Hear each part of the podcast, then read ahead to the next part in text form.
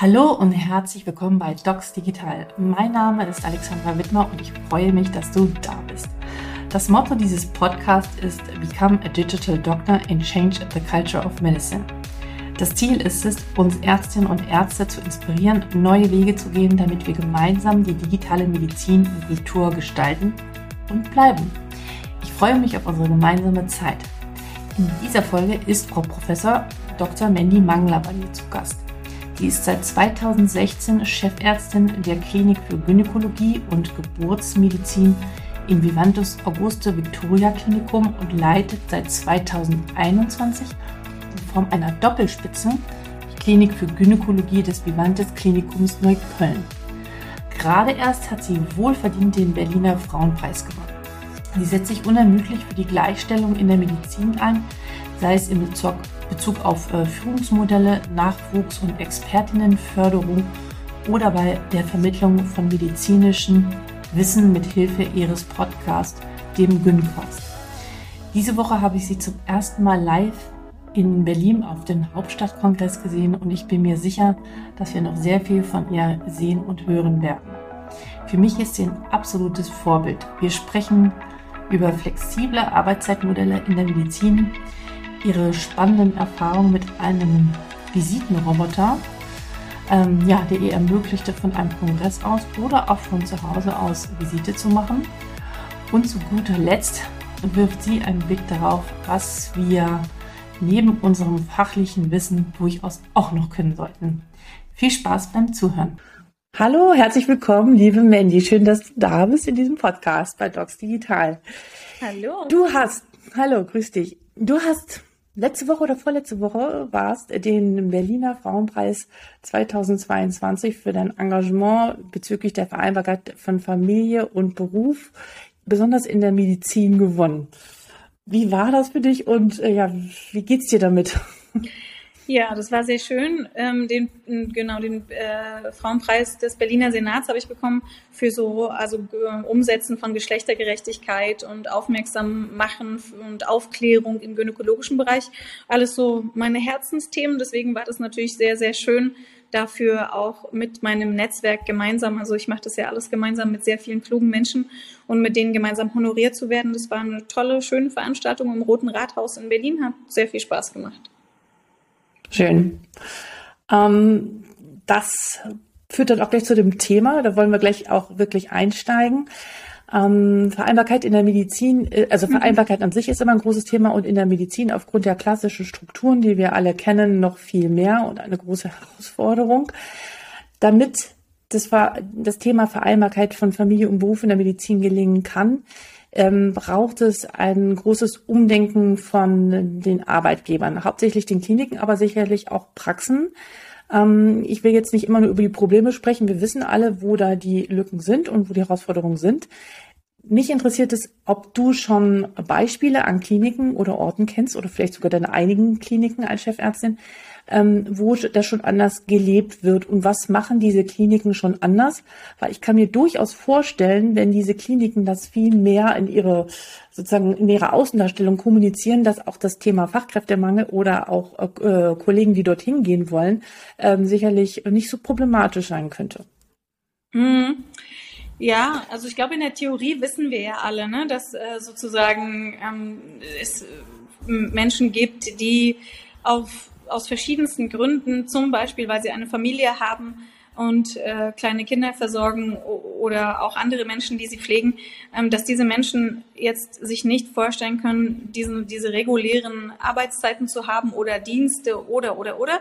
Und dass wir da flexibel miteinander umgehen wollen. Ja, das wissen wir in der Theorie.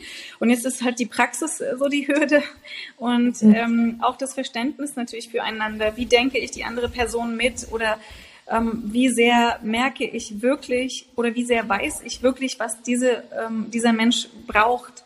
Und natürlich sind dann Vorgesetzte und Strukturen, die das selber, auch die selber auch betroffen in Anführungszeichen sind, ähm, die sind natürlich hilfreicher. Also wenn ich weiß, dass ähm, da einen Vater oder eine Mutter nachmittags die Kinder aus der Kita abholen muss und dann noch einkaufen muss und, und all die Dinge, die man so tut, dann habe ich natürlich da irgendwie ein, ein, besseres Verständnis als eine Person, die dafür jetzt äh, das vielleicht versucht mitzudenken, aber das dann immer wieder vergisst. Und so ist die Realität, ne? dass die Personen, mhm. die das Sagen haben oder die Struktur auch vorgeben, oft nicht mit diesen Problemen konfrontiert sind, sondern andere Menschen erledigen diese Arbeit für sie. Ja? Also ganz klassisch, Chefarzt hat eine Frau, die kümmert sich um die Kinder, die kümmert sich darum, dass sein Abendessen auf dem Tisch steht. Er kümmert sich nicht darum. Mhm. Ähm, und das ist natürlich etwas, wo wir alle äh, einander mitdenken sollten und wir uns gegenseitig auch dann mitdenken und das hilft dann auf jeden Fall. Mhm. Kennst du Kliniken, die das schon umsetzen, da flexiblere Arbeitszeitmodelle oder aber auch zum Beispiel den OP-Plan dementsprechend anpassen, dass jetzt nicht, also gut, Notfälle gibt's immer, aber ja. dass die auch ähm, von den Zeiten her anders geplant werden? Ja, also es gibt viele tolle Abteilungen und Kliniken, die ein hohes Bewusstsein haben. Es gibt ja auch, es gibt eine ähm, Zertifizierung als familienfreundliches Unternehmen. Vivantes zum Beispiel mhm. ist da zertifiziert und das ist alles sehr, sehr schön.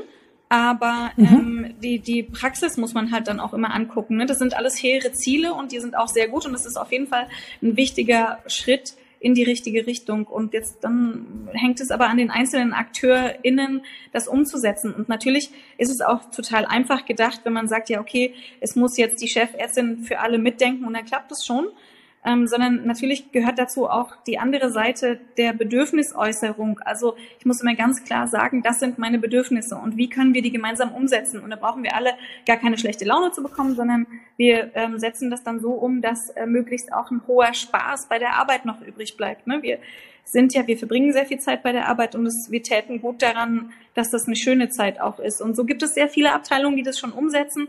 Ich kenne da ähm, geteilte Chefärztinnenpositionen und alle möglichen Formen von Arbeitszeitmodellen, die man umsetzen kann. Ne? Also manche MitarbeiterInnen wollen nur ähm, Montag und Dienstag arbeiten oder haben bestimmte Uhrzeiten oder wollen wochenweise arbeiten oder, oder, oder. Also ich glaube, da ist alles denkbar.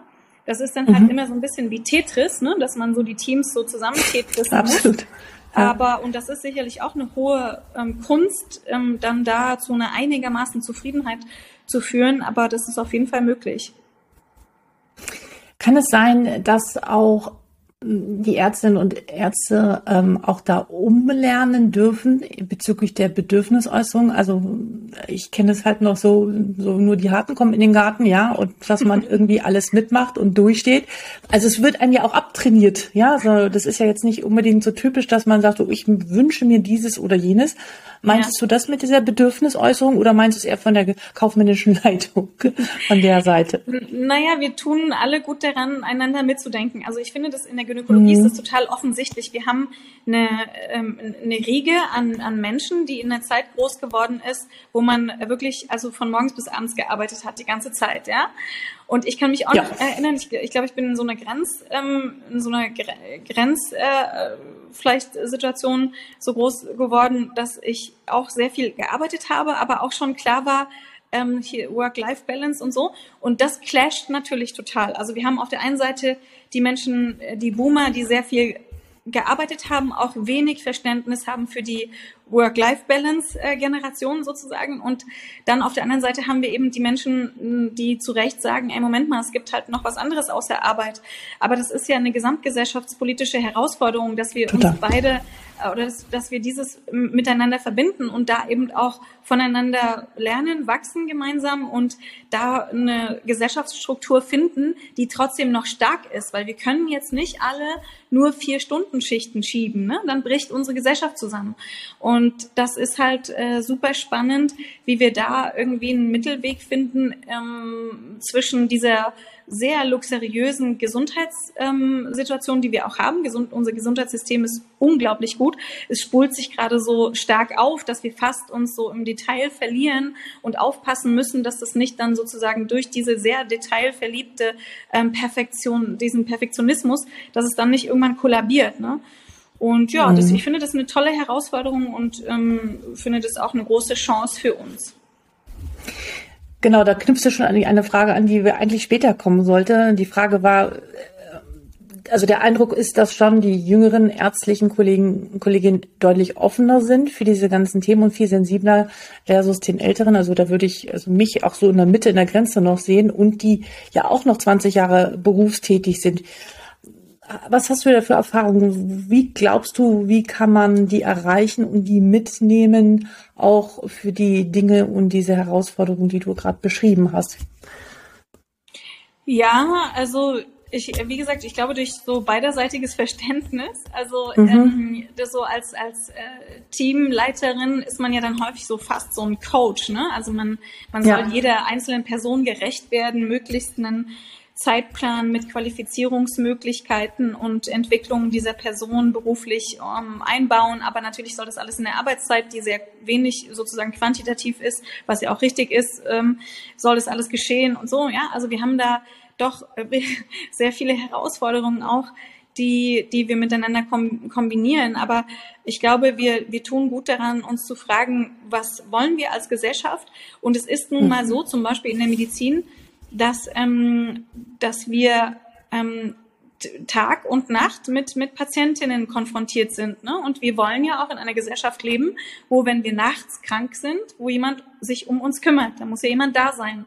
Das heißt, ähm, wir ähm, haben dieses Verständnis auf der einen Seite, wir wollen das konsumieren als Patientinnen, aber auf der anderen Seite muss das natürlich auch jemand tun.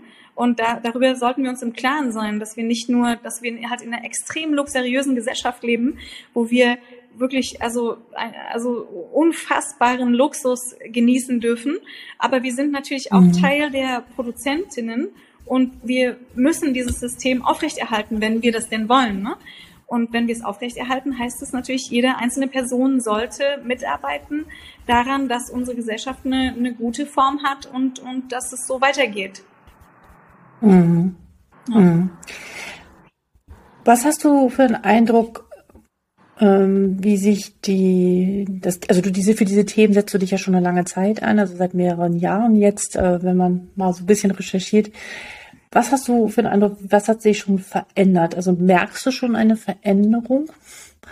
Ein Bewusstsein von älteren Kollegen und auch jüngeren, aber über, über insgesamt in der gesamten Gesellschaft? Mhm.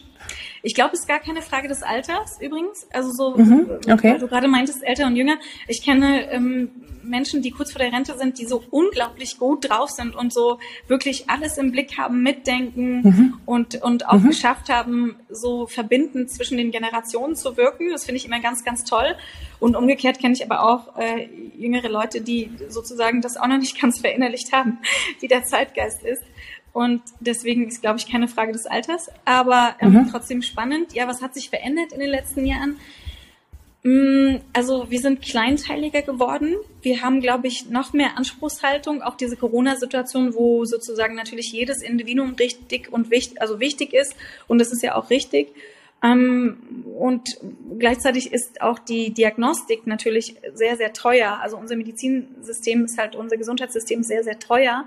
Und die Frage ist, wie können wir das halt vorhalten? Wie gehen wir irgendwo im Rahmen der Möglichkeiten ökonomisch gut damit um, aber trotzdem ethisch korrekt, ne? Nicht indem wir sagen, jetzt hier alle ähm, 100-Jährigen, die kriegen keine Diagnostik mehr. Das ist natürlich ethisch nicht korrekt. Und deswegen ist halt so eine Frage, wie, also das ist super spannend. Wir sind halt kleinteiliger geworden, qualitativ noch hochwertiger.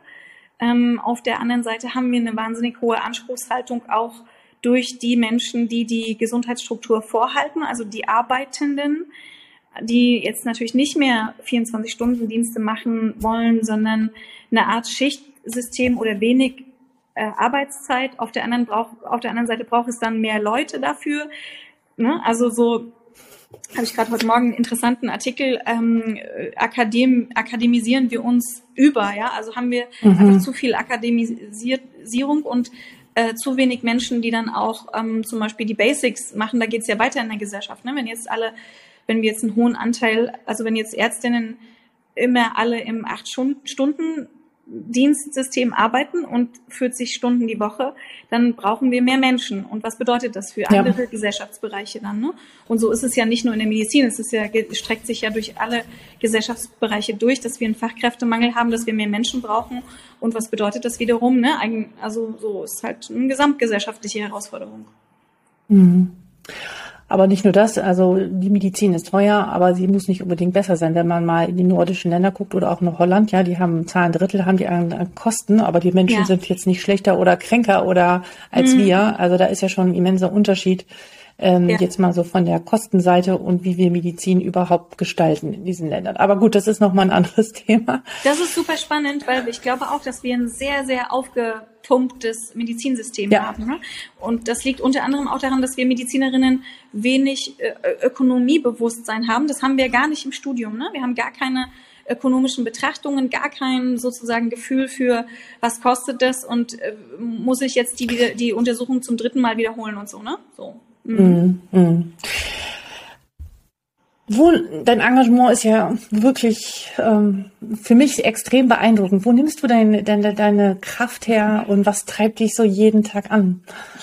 Ja, also es ist natürlich auch super spannend alles. Ne? Also ich finde so gerade mhm. das, was wir jetzt so in den letzten Minuten besprochen haben, wow, wie spannend ist das so, wie, wie interessant, mhm. wie hängt alles miteinander zusammen und was bedeutet das für mich als Individuum, die, die, was ich, wo wir uns alle in dieser großen Gesellschaftsstruktur befinden und so. Ich finde es super spannend. Dann, ähm, ja, für mich persönlich, ich, ich mache sehr viel Sport, das gibt mir auch sehr viel Kraft und, und meine was Familie. Machst du? Ähm, alles Mögliche. Also so so ähm, laufen, schwimmen, Ei, okay. Ei, also Eislaufen, das, das das Liebste, das kann man in der Schlittschuh laufen, ne? kann man nur im Winter leider. Also, ähm, genau, so eine Sache. Und, Schön. Aber, ähm, und meine Kinder natürlich sind auch ein großer, oder meine Familie großer mhm. Motivator. Mhm. Ne? Wir sind sehr, sehr mhm. unterhaltsam, geben mir sehr viel Kraft auch.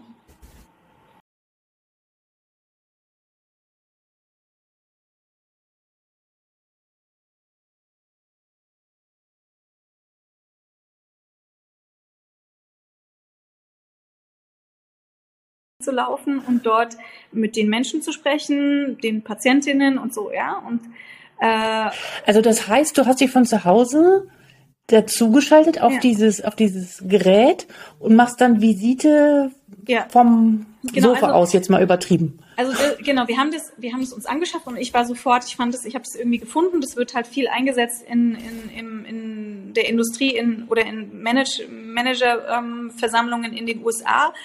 Ähm, und da sitzen manchmal halt mehrere so zusammen und unterhalten sich so.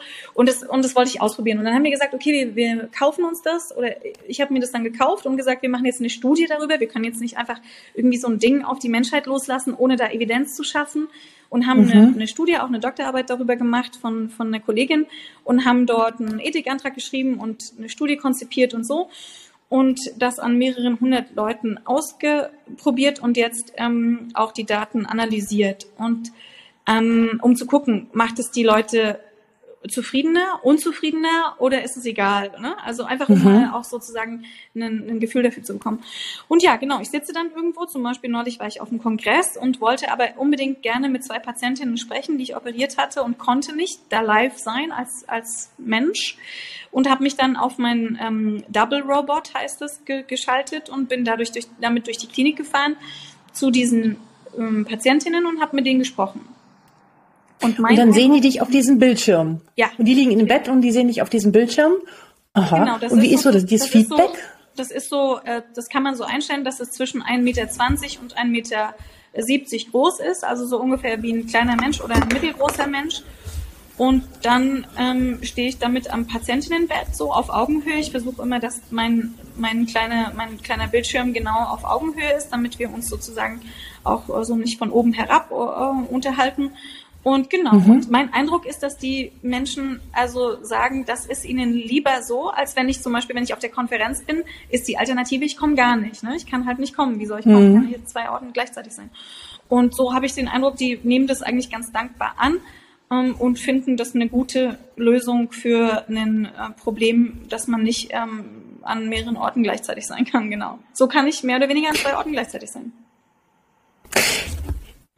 Also äh, ich davon habe ich jetzt zum ersten Mal gehört. Äh, total toll. Erstens, dass Vivantes das wahrscheinlich mitgemacht hat und sich auch dafür eingesetzt hat, finde ich äh, finde ich mhm. toll. Oder das war, war war war wahrscheinlich dort, ne? Ist das richtig? Oder genau, bin ich, das ist meine Klinik, Falsches gesagt? Äh, leite zwei Kliniken von Vivantes, genau.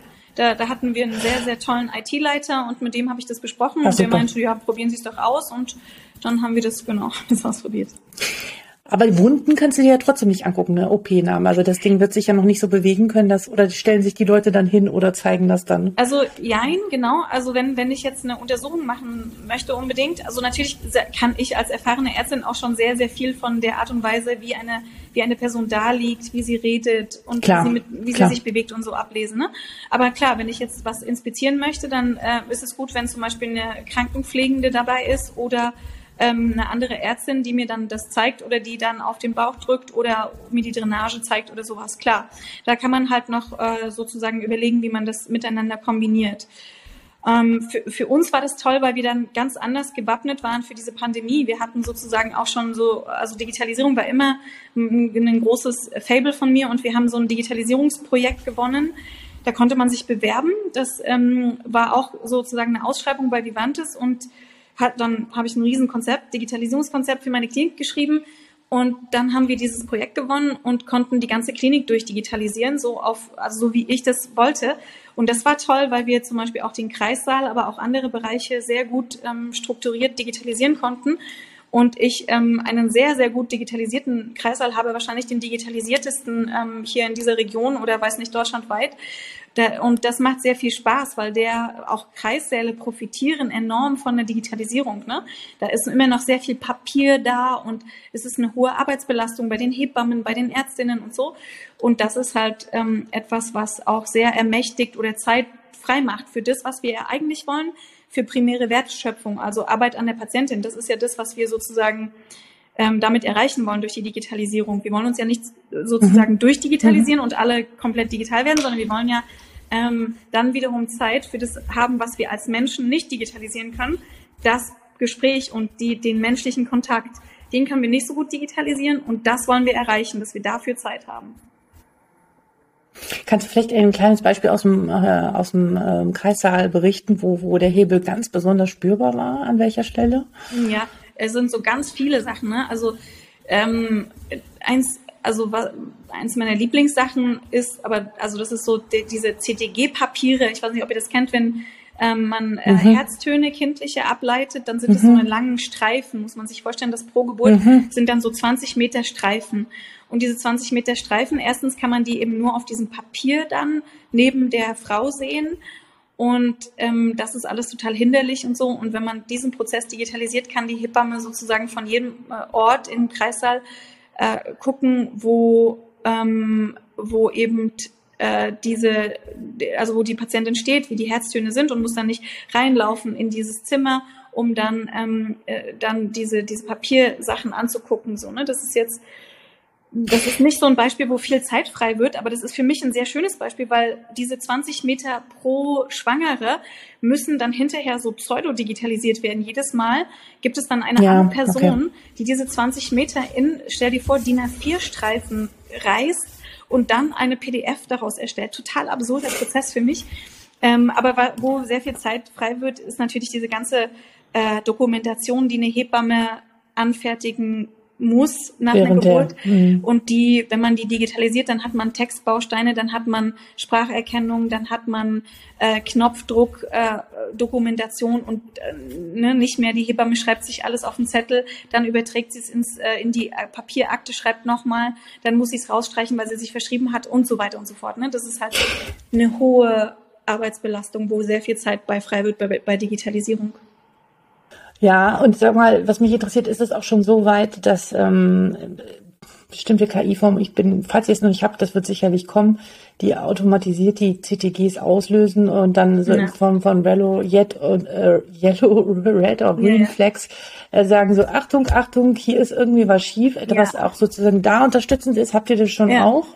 Ja, weißt du, das, ich, ich denke dann immer so an die Zukunft und dann bin ich mir so ein bisschen traurig, weil ich so denke, oh, wie schön wäre es doch, Neulich hatte ich eine schwierige Patientinnen-Situation und wir sind halt alle menschlich, ne? Und wir können manchmal, mhm. also wir haben sehr viele Vorteile als Menschen, aber manchmal haben wir auch natürlich Nachteile, weil wir können aus den komplexen Informationen, die auf unser Klar. Gehirn einprasseln, Klar nicht die drei aufwand, die drei, die wichtigen zusammentun. Und äh, das, das war eine Situation, wo mir, mir persönlich ganz klar eine KI geholfen hätte. Diese KI hätte Alarm Red, ne? Da ist eine gefährliche Situation, du musst jetzt irgendwie was tun so. Und äh, bei mir hat es halt länger gedauert, bis ich das verstanden habe oder bei unserem Team, äh, das zuständig war, hat es länger gedauert.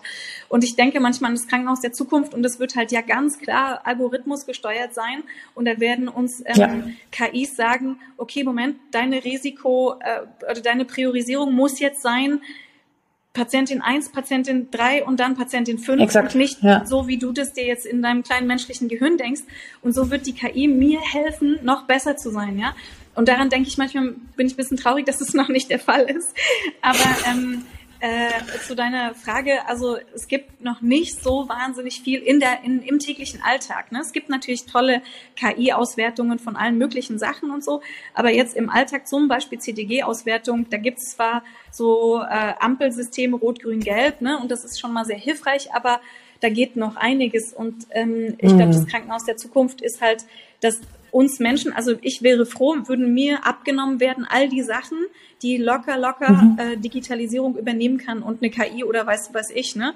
Ähm, bis hin zu autonomen Autofahren. Ich wäre total dankbar, wenn mir das alles abgenommen würde, damit ich mich konzentrieren kann auf die Sachen, wo ich wirklich wichtig bin als Mensch. Ne? Also ähm, mhm die Dinge, die eben keine KI ersetzen kann. Und das, äh, das, darauf freue ich mich schon. Ich hoffe, dass ich das noch erlebe und da im Krankenhaus, Klar. in Kliniken erleben, äh, wirken kann, wenn das halt äh, da ist und dann der, der kleine äh, Roboter die Tür aufmacht und sagt, kommen Sie äh, rüber, Frau Schmidt, ich bringe Sie zu Zimmer 7 und äh, dann kommt äh, später Ihre Ärztin und so. Das ist halt, ja, ein Traum.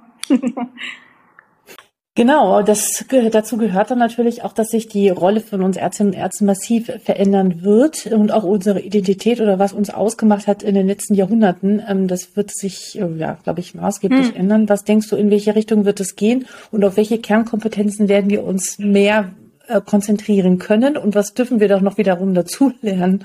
Ähm, weil ja. manchmal glaube ich, dass auch manches verloren gegangen ist aufgrund diesem ganzen Krams drumherum. Ja, genau, genau. Wir sind halt, das ist das, wofür, worüber wir vorhin gesprochen haben, dieses Kleinteilige und dass wir eben auch ja. als Patientinnen selber ja eine hohe Anspruchshaltung haben. Ne? Wir wollen die perfekte Behandlung, es soll alles richtig laufen, es soll ineinander mhm. übergreifen, da dürfen keine Lücken sein und so weiter. Ne? Und ähm, das wollen wir auf der anderen Seite, äh, auf der einen Seite und auf der anderen Seite haben wir dafür überhaupt gar keine Kapazität, wenn das alles durch Menschen geleistet werden soll. Das kann nur funktionieren, wenn da ordentlich Digitalisierung die Sachen abnimmt, die wir nicht machen brauchen als Menschen. Und dann wird's wieder schön. Dann, dann zeichnet sich ein schönes Bild von der Zukunft, wenn wir das schaffen. Ne? Weil ähm, wir Menschen, wir schaffen das nicht mehr. Das ist zu viel geworden. Das ist zu kleinteilig, zu detailliert, zu detailverliebt auch und, äh, und das geht nicht so. Was glaubst du denn, wie wir denn den Kolleginnen und Kollegen die Ängste nehmen ja, können? Weil genau. es gibt ja noch wirklich viele, die da große ja. Hemmungen vor haben und wenn sie nur diese Wörter schon hören, bei ihnen die Klappen ja, hochgehen und sagen, lasst mich damit in Ruhe, äh, das wird mich sowieso nicht betreffen, was aber nicht der Fall sein wird. Ähm, ja, das ist immer schade. Wie, wie können wir, wir, die Ängste? ich finde es immer so schade. Wie können wir Ängste reduzieren? Ja, ich finde es immer so schade, wenn wir, wenn wir das so denken. Das ist ja mit vielen Bereichen unserer Gesellschaft so. Wir, das ist ja unser gemeinsamer Planet sozusagen, ne? Und und und den mhm. hinterlassen wir auch für die nächsten und so weiter. Und und das ist schön, wenn wir das ordentlich machen und das möglichst für alle mitdenken, so wie wir natürlich auch wollen, dass für uns mitgedacht wird. Ne? Wir wollen ja, dass für uns mitgedacht wird und wir müssen aber auch für die anderen mitdenken. Es geht sonst nicht, sonst können wir auch nichts erwarten. Ne? Dann braucht man nichts erwarten, wenn wir für die anderen nicht mitdenken. So. Und ich sehe das ganz genauso wie du, dass viele einfach dicht machen, wenn sie das und so denken, ey nee, ich will mein schönes Wartezimmer, da soll die Patientin hinkommen, dann habe ich einen menschlichen Kontakt, dann bin ich schon ein mhm. bisschen sauer, dass ich das alles dokumentieren muss, ne? Und äh, dass wir irgendwie so ein, äh, mich, ich gezwungen werde, da mir irgendwie so mit einem Computer und dann schreie ich immer laut Datenschutz, Datenschutz und dann komme ich überhaupt nicht weiter. Ne? ja. ja, jetzt überspitzt ja. formuliert, ich verstehe das alles. Ja, du hast recht. Ich verstehe das alles und ich habe auch ein Herz, natürlich, ich habe ein Herz für man will immer, dass alles statisch ist und es soll sich nichts verändern, weil Veränderung impliziert immer, dass das davor schlecht war, aber das stimmt nicht. Das war nicht schlecht, das war halt nur anders und wir entwickeln uns weiter und äh, wir müssen uns auch weiterentwickeln. Obwohl ich das Wort müssen gar nicht mag, aber wir müssen uns trotzdem weiterentwickeln. Ähm, es, es nützt nichts und wir werden uns auch äh, weiterentwickeln, weil das so ist Evolution. So sind wir zu dem geworden, was wir heute sind und das hat sich auch unglaublich viel entwickelt. Ne? Sonst würden wir immer noch als Kröten im Wasser schwimmen und da hat sich ja auch sehr viel getan und so wird sich weiter viel tun und das ist äh, auch gut so. Das ist sehr, sehr, sehr, sehr schön. Und ich weiß nicht, man muss halt bei diesen Menschen irgendwie ein Bewusstsein dafür schaffen, dass das keine ja. Bedrohung ist. Das ist keine Bedrohung, das ist eine Bereicherung und das ist eine, das ist gut für deren eigenes Leben, für, für, für deren Kinder und Kindeskinder, für, für, für alles. Das ist schön dass wir uns weiterentwickeln. Ja, das ist ein, ein Change-Prozess, den gibt es ja viel in Kliniken und mhm. in der ganzen Management gibt es ja eine eigene, ja, eine ganz eigene Sparte dafür. Und mhm. ich glaube, wir beide tun hier gerade einen Teil davon, dass wir so ein bisschen äh, erstmal informieren und so ein bisschen äh, Bewusstsein schaffen. Und das sind so, glaube ich, die ersten Schritte ja. dahin. Und das, das ist ein Prozess, der braucht Zeit. Da gibt es die Early Adapter, wie es überall ist. Und ich glaube, dazu gehören wir auch. Und dann die, die dann äh, langsam nachkommen ähm, und mitgenommen werden ja. dürfen. Aber ich sehe es genauso wie du. Ähm, wer sich dann nicht bewegt, der wird einfach nicht mehr da ja. sein und nicht bleiben, wie ich so spitz in meinem Podcast manchmal sage. Ja. Und, und manchmal bin ich ein bisschen traurig, weil ich würde extrem gerne so 50 Jahre vorspringen in das Krankenhaus der Zukunft. das ist wahrscheinlich unglaublich toll. Ähm, aber es braucht halt, wie du sagst, Zeit und ja, man muss auch sozusagen wahrscheinlich diese Zeit lassen, leider. Schade. Ja. Wir arbeiten ja, dran. Genau. Lass uns auch zum Schluss eine kleine Zyto-Runde machen, sage ich immer gerne. Mhm. Und zwar interessiert mich so dein erster Gedanke zu den jeweiligen mhm. Themen. Alles natürlich immer auf das Thema Medizin und Ärztinnen und Ärzte bezogen, was dir dazu einfällt. Okay, erste, erste Schlagwort. Mhm. Ich weiß, das sind alles häufig so Basswörter, aber trotzdem machen wir es jetzt mal. Das Thema Nachhaltigkeit in der mhm. Medizin. Ja, ja, Riesenthema auch. Das geht so ein bisschen in die gleiche Sparte wie Ökonomisierung in der Medizin, dass wir leider ähm, verschwenderisch mhm. umgehen. Wir gehen immer verschwenderisch um in der Medizin mit unserer Zeit, mit Ressourcen, mit äh, Untersuchungen, mhm. mit Geld und so weiter. Und jetzt wird gleich die eine oder andere sagen, ja, aber ist doch richtig, wir sollen alles tun für die Gesundheit. Ja, aber unsere, unsere ähm, Ressourcen sind halt limitiert und natürlich sind die Ressourcen unseres Planeten auch äh, limitiert und Nachhaltigkeit ist ein extrem wichtiger Punkt und ich würde mich sehr freuen. Es gibt da auch sehr schöne Ansätze zu nachhaltigen Krankenhäusern, wenn wir das mit in Betracht ziehen und wenn Krankenhäuser der Zukunft nachhaltiger sind, weil da gibt es extrem viel Verschwendung. Ne? Ja, ja, es ist ein Riesengebiet, ja. was noch also ehrlich gesagt, bei mir bis vor ein paar Wochen noch gar nicht im Bewusstsein war. Mhm. Aber ähm, ja, das, dazu werden wir auch noch ein paar Podcasts machen, ähm, das auf alle Fälle aufgreifen. Thema Ärztinnen oder Arztgesundheit. Ärztinnengesundheit, ja, naja, also ich meine, Ärztinnen sind halt an, an der Quelle ne, der, der, der Gesundheitsversorgung, äh, sind auch die, die am, sind sehr selten krank im Prinzip und haben natürlich auch irgendwo ein hohes Bewusstsein für Gesundheit. Auf der anderen Seite ähm, kann man sich mal zum Beispiel die Mutterpässe von Ärztinnen angucken zum Teil oder die Vorsorgeuntersuchungen und so, das ist dann so ein bisschen mau. Das liegt aber auch daran, dass man öfter mal schnell zu einer Freundin geht und die mal so kurz nebenbei den Check-up macht, so ungefähr, ne? Ähm, ich glaube, das ist äh, gut, wenn man als Ärztin äh, sozusagen practice what you preach, ja, also dass man sozusagen auch, dass man seine eigene Gesundheit auch, also man sollte als Ärztin schon auch seine, auf seine Gesundheit achten, sonst ist man ja auch nicht glaubwürdig, ja, also Gesund, Gesundheitsvorsorge Klar. wahrnehmen und auch sein eigenes Zeitmanagement angucken und sein eigenes Stresslevel und so weiter. Also das ist auch was, natürlich vernachlässigt man es häufig, gerade wenn man sehr viel arbeitet. Ich ertappe mich da auch immer wieder dabei aber ich versuche auch schon regelmäßig zu Vorsorgeuntersuchungen zu gehen, zu Zahnärztinnen und, und so weiter und so fort. Genau, und äh, auch nicht zu denken, man ist selbst nee. unantastbar, nur weil man nee, das, das weiß. Äh, das ist nämlich nicht der Fall. Nee. Ja. Und äh, das Thema New Work, äh, auch ein Passwort ähm, in der Medizin. Ja, auch das, ne? Ähm, super, super Stichwort und ich glaube auch eine Möglichkeit, um Menschen da ähm, von generationsübergreifend zu verbinden und abzuholen und ja, einen Blick in die Zukunft und über den Tellerrand äh, zu tun. Was sind die drei wichtigsten Dinge, die eine Ärztin oder Arzt heute braucht und was macht eine gute Kultur aus? Ich weiß, du ja. hast da schon eine Menge zu gesagt, aber vielleicht haben wir noch irgendwas vergessen, was dir noch ähm, auf der Seele liegt, was du gerne ich, sagen ähm, möchtest. Ich unterrichte ja viele Studentinnen und zwar interessanterweise Medizinstudentinnen mhm. und Hebammenwissenschaftsstudentinnen und das ist super, super spannend mhm. für mich, auch weil das äh, sozusagen mir einen Einblick gibt in doch den Unterschied zwischen diesen Studierenden auch und ähm, ich finde, dass die Kompetenzen, die man haben sollte, äh, ganz klar auch kommunikativ sein sollten. Also dass man eine, ja. eine, eine, eine saubere, gepflegte Kommunikation hat, dass man klar äußert, was man braucht und möchte und vielleicht auch hart sein kann in der Kommunikation, aber halt eine, eine, eine Kommunikation auf Augenhöhe. So das äh, wünsche also ich glaube so diese Zeiten der hierarchischen direktiven Ansprache die sind irgendwie für mich vorbei. Ich kann damit nicht mehr so, also ich kann damit nicht umgehen. Also ich merke es auch, wenn selber jemand mit mir so spricht, ich mag das nicht so. Das ist eine Sache, also Kommunikation. Das zweite wäre so Selbstmanagement, also Zeitmanagement, auch selber mhm. mit sich selber und seinen Ressourcen gut umzugehen und nicht verschwenderisch zu sein. Ich glaube, dann ist man auch relativ gut gefeit vor zum Beispiel Überarbeitung oder gestresst sein oder schlechter Laune. Weil wenn man das selber so ein bisschen im Blick hat, auch dann kann man ja, also ich sage dann auch immer, man kann, man kann halt eine gewisse Anzahl von Menschen sehen am Tag, also Patientinnen in der Sprechstunde zum Beispiel. Und man, man, man kann nicht mehr sehen und da muss man auch nicht schlechte Laune haben, weil es gibt dann halt ein Limit und das ist gut, wenn das gut durchstrukturiert ist und wenn man viel schafft natürlich, aber man kann halt nicht 200 mhm. Patientinnen am Tag sehen. Das geht halt nicht. Da muss man auch keine schlechte Laune bekommen, weil das ist dann halt so. Ja? Ähm, so, deswegen also sozusagen Kommunikation, Selbstmanagement wären, wären was, was ich äh, wichtig finde und auch ein Blick für Gerechtigkeit und Diversität, dass wir, das ist natürlich, ne, also zum mhm. Beispiel, ich setze mich sehr stark für Geschlechtergerechtigkeit ein und für, aber auch für Diversität. Also es nützt uns nichts, wenn wir jetzt als nächstes ähm, eine, eine starke Frauenquote haben und äh, oder eine geschlechtergerechte Quote, aber unsere Gesellschaft in ihrer Diversität, die sie ja nun mal hat und die ja auch wunder wunderschön ist, wenn wir die nicht abbilden. Also wir sollten zusätzlich noch eben gucken, dass alle alle ähm, in der Gesellschaft abgebildeten Menschen auch in den Teams abgebildet sind, weil nur dann werden sie alle mitgedacht, ne?